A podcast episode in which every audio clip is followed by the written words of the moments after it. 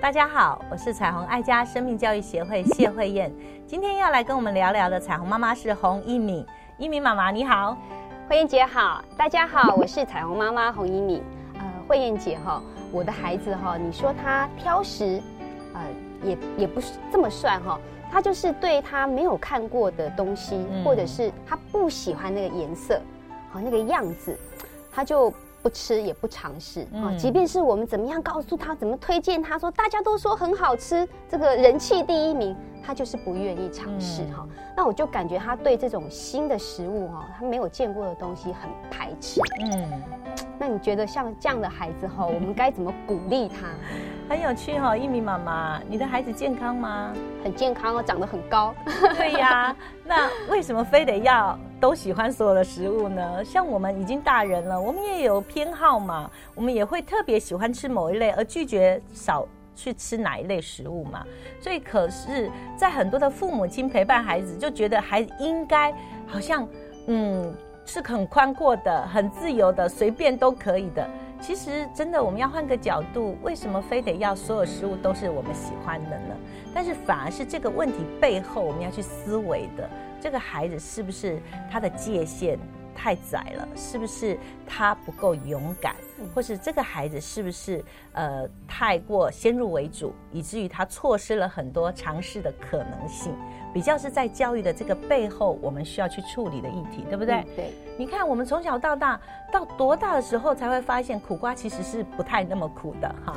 哦，青椒那个味道，我们也慢慢能够喜欢。其实真的，有些孩子在童年饮食的经验里面是不愉快的，所以他不喜欢被勉强。那特别。呃，如果我们观察到我们的孩子，他的特质就是属于非常坚持度高的、毅力比较强的孩子，你就不要在同一个点上硬要凹到说他就是好像很随性、无所谓，什么都可以尝试，因为他的特质就是这样。你只能够帮助他稍微尝试扩大那个范围，你不可能从一个坚持度很高或是很有想法的孩子，把他搬到一个很随和、没有什么界限，然后都青菜啦哈都可以的孩子。嗯，当父母的哈，在教养的路上，千万不要让你的孩子跟别人一起比较，好像别人的孩子比较容易生，也比较容易带，也比较容易教，那你的孩子好像什么都有问题，不是哦？你能不能看到这个孩子的坚持度带给他的益处是什么呢？他是不是有些特质是与众不同的？是。对我们发现，从食物的态度哈，他对事物的态度，其实他也是有同样类似的问题哈。就是说我有一次我们去参加园游会，你知道园游会上面有很多游戏哈，嗯，就最简单的捞鱼的游戏好了，我们就跟他讲说你去试试看呐，他就不愿意。我说没有关系，破了也没关系，捞不到也没有关系哦，他就是坚持不肯。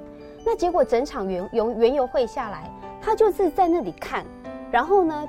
就帮同学顾包包，我就觉得很可惜。这人生不会很无聊吗？就很没趣。哎呀，也是不知道该怎么办那样子。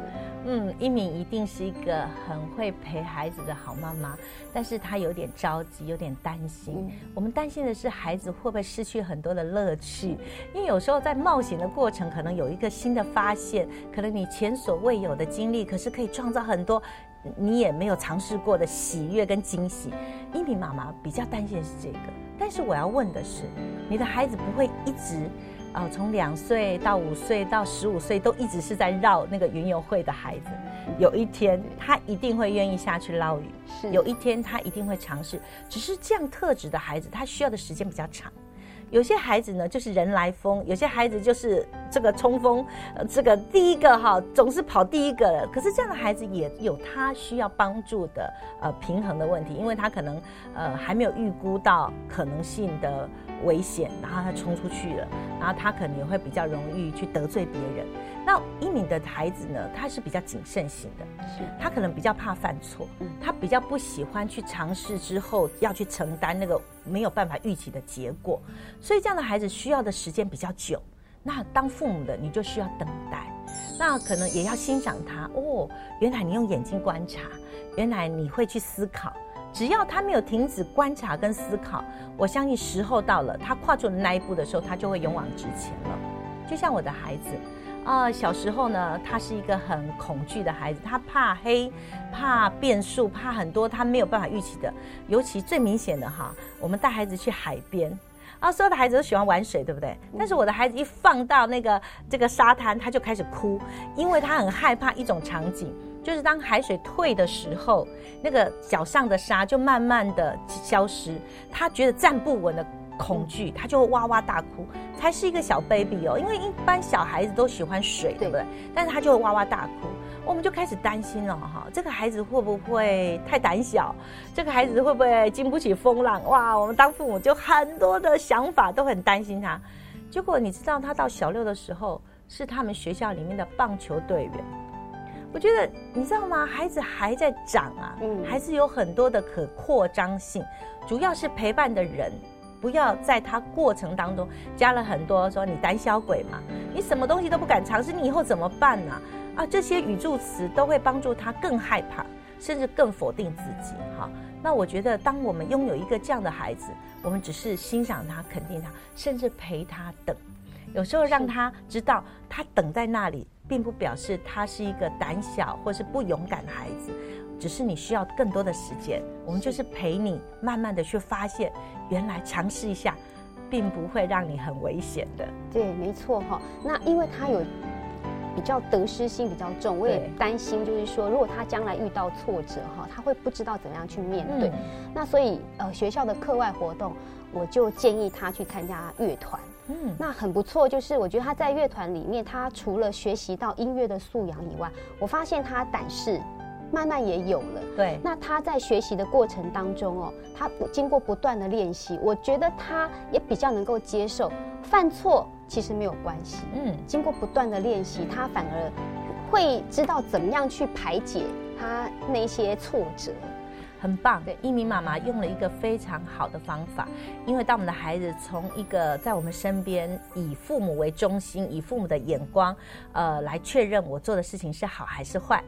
在进入到小学的一种群性的关系的时候，团体的力量是很关键。所以你做了一个非常棒的选择，让孩子进入一个所谓的团体的学习，他会发现原来别人也是可以尝试的。别人被盯、被老师骂，或者是说，哎，他演奏的不够好，也可以重新来过。这样的经验交替在他的生活里面的时候，他就开始开放自己。如果我们把焦点永远放在我们家里的就那么一个宝贝，哇，所以得失心都在父母的眼光，哇，妈妈说我一句不是，我就觉得我的天地都是不是了。所以当他进入团体的时候，你可以运用团体的力量，包含同学也是一样，会有拉琴拉的不好，会有嗯挫折的时候，原来别人是可以承受的，没错。一敏从一个孩子吃东西的经验里面拉到一个承受力的部分，我觉得是一个非常好的观察。因为我们陪伴孩子，无外乎就是观察我们孩子需要怎么样的协助，所以看起来是一个勇敢的问题。因为面对尝试啊，面对能够更奔放的去勇于呃去挑战自己极限，可是拉到一个，其实我们的孩子有没有能够去负担他选择之后的后果？那有时候这样的孩子是比较谨慎。他比较不会犯错，那也相对他可能失去了很多尝试之后一个意外的收获。那怎么样陪伴这个样的孩子？一敏用了一个很好的方法，就是让他加入一个群体的学习。那特别在学乐器的过程，一定挫折连连。没错。特别还有一个演出的压力。是。那这都会交织在孩子。原来我学。就要有一个表现。原来我学就会一定会被盯、被骂，甚至是很挫折。我已经练习了，可是还是没有如老师的期待。那这些经验对我们孩子是很重要。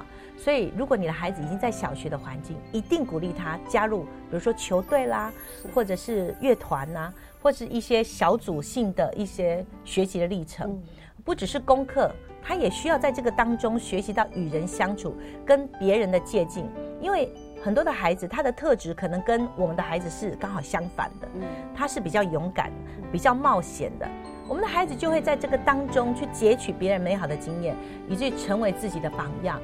他就会稍稍能够开放他的脚步，快一点，快一点，加上那个脚层。而且在每次演出之后，或者比赛之后，一定会很有成就感。老师一定会带他们做检讨，就会让孩子放心，因为不是他一个人独秀。最怕就是这样的孩子。你常常让他呈现在众人围观，只看我一个人，我的好与坏变成是我决定。当他是一个乐团或是一个呃球球队的时候，我的成就是来自于跟别人合作，他就会在得失心上面比较放松。然后假以时日，这个孩子就会更有能力去面对他单独的选择，面对他单独要这个挑起一个重责大任的时候的勇敢。我相信我们的陪伴一定会带出孩子更相信自己、更有自信的跨出那个第一步。鼓励所有的父母看重孩子的生命力，让每个家庭婚姻更亲爱，儿童生命更精彩。